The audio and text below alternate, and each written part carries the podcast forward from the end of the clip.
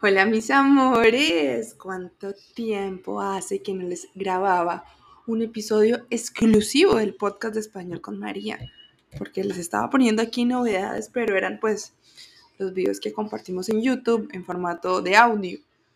Hoy mis amores vamos a escuchar la parte 4 del cuento Solo vine para llamar por teléfono eh, perdón, solo vine a llamar por teléfono de Gabriel García Márquez.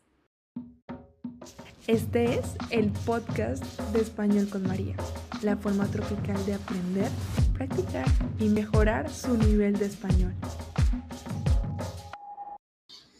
Antes de ir directamente a la historia, quiero darle las gracias a los patrocinadores en Patreon de Español con María que gracias a ellos tenemos este episodio. Entonces, Enid, Joe, Luis Carlos Vieira, Laura Chris, Simon Henderson, Nicole Michel, Ken Lynch, eh, Siri Fan, Julia Gavioli, Rick, Thomas Tuck, Papa Joe, Robert Ferretti, Daniel O'Mahony, Martin Germain, Florence Ardo, David McCanles, Ralph, Joe T., Scott Daniel, Adam Dakovitz, Daniel Hill, William Drock, Kelly Mahan, Silvio Pashk. Muchas, muchas gracias a ustedes por el apoyo.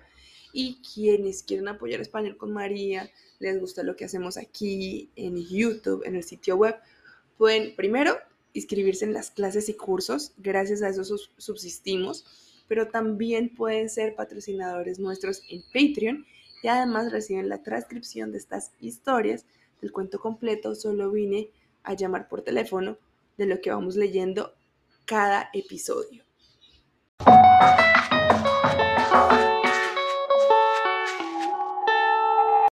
Ahora sí, vamos a retomar en donde quedó la historia. Desde su primera semana en el sanatorio, la vigilante nocturna le había propuesto sin rodeos que durmiera con ella en el cuarto de guardia. Empezó con un tono de negocio concreto. Trueque de amor por cigarrillos, por chocolates, por lo que fuera. Tendrás todo, le decía trémula. Serás la reina. Ante el rechazo de María, la guardiana cambió de método. Le dejaba papelitos de amor debajo de la almohada, en los bolsillos de la bata, en los sitios menos pensados. Eran mensajes de un apremio desgarrador capaz de estremecer hasta las piedras. Hacía más de un mes que parecía resignada a la derrota, la noche que se promovió el incidente en el dormitorio.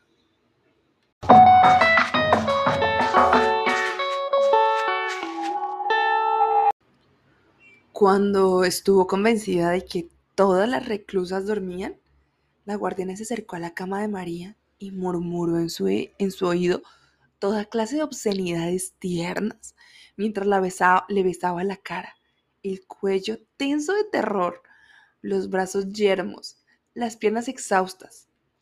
Por último, creyendo tal vez que la parálisis de María no era de miedo sino de complacencia, se atrevió a ir más lejos. María le soltó entonces un golpe con el revés de la mano que la mandó contra la cama vecina. La guardiana se incorporó furibunda en medio del escándalo de las reclusas arborotadas. ¡Hija de puta! gritó. Nos pudriremos juntas en este chiquero hasta que te vuelvas loca por mí. El verano llegó sin anunciarse el primer domingo de junio y hubo que tomar medidas de emergencia porque las reclusas sofocadas empezaban a quitarse durante la misa los balandranes de, este de esta meña.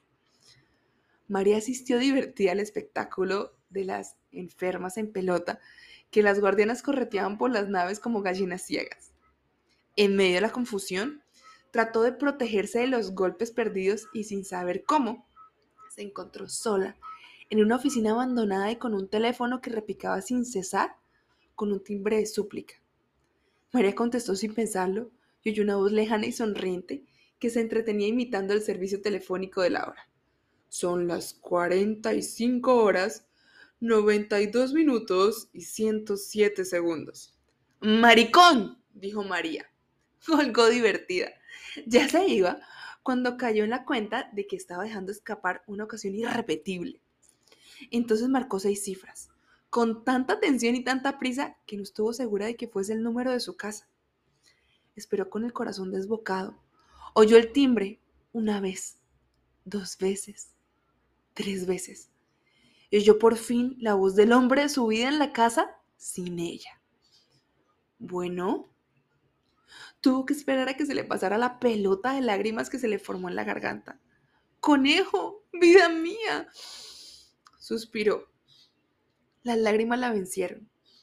Al otro lado de la línea hubo un breve silencio de espanto y una voz enardecida por los celos escupió la palabra puta y colgó seco.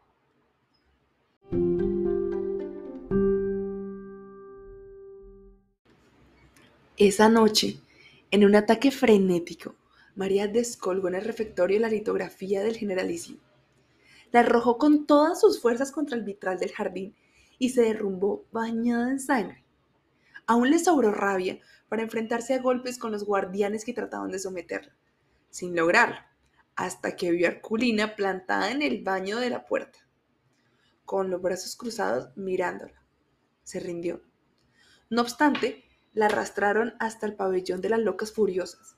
La aniquilaron con una manguera de agua helada y le inyectaron trementina en las piernas. Impedida para caminar por la inflamación provocada, María se dio cuenta de que no había nada en el mundo que no fuera capaz de hacer por escapar de, por escapar de aquel infierno. La semana siguiente, ya de regreso al dormitorio común, se levantó de puntillas y tocó en la celda de la guardiana nocturna.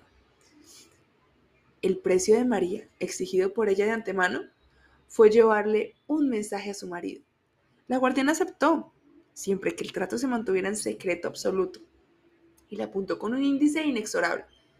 Si alguna vez se sabe, te mueres. Así que Saturno el mago fue al sanatorio de locas el sábado siguiente, con la camioneta de circo preparada para celebrar el regreso de María. El director en persona lo recibió en su oficina tan limpia y ordenada como un barco de guerra y le hizo un informe afectuoso sobre el estado de su esposa. Nadie sabía de dónde llegó, ni cómo ni cuándo, pues el primer dato de su ingreso era en el registro oficial dictado por él cuando la entrevistó. Una investigación iniciada ese mismo día no había concluido nada. En todo caso, lo que más intrigaba al director era cómo supo Saturno al paradero de su esposa. Saturno protegió a la guardiana. Me lo informó la compañía de seguros del coche, dijo. El director sintió complacido. No sé cómo hacen los seguros para saberlo todo. Dijo. Le dio una ojeada al expediente que tenía sobre su escritorio de aceta y concluyó. Lo único cierto es la gravedad de su estado.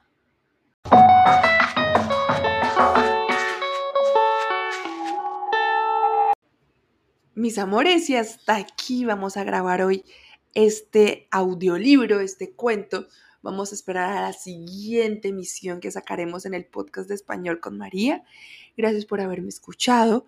Recuerden que en Español con María tenemos clases, salas de conversación, cursos y hasta viajes a Colombia. Así que ingresen a espanolconmaria.com para conocer más. Les mando un besito. Recuerden que la vida es más bonita en español. Nos escuchamos pronto aquí en el podcast de Español con María.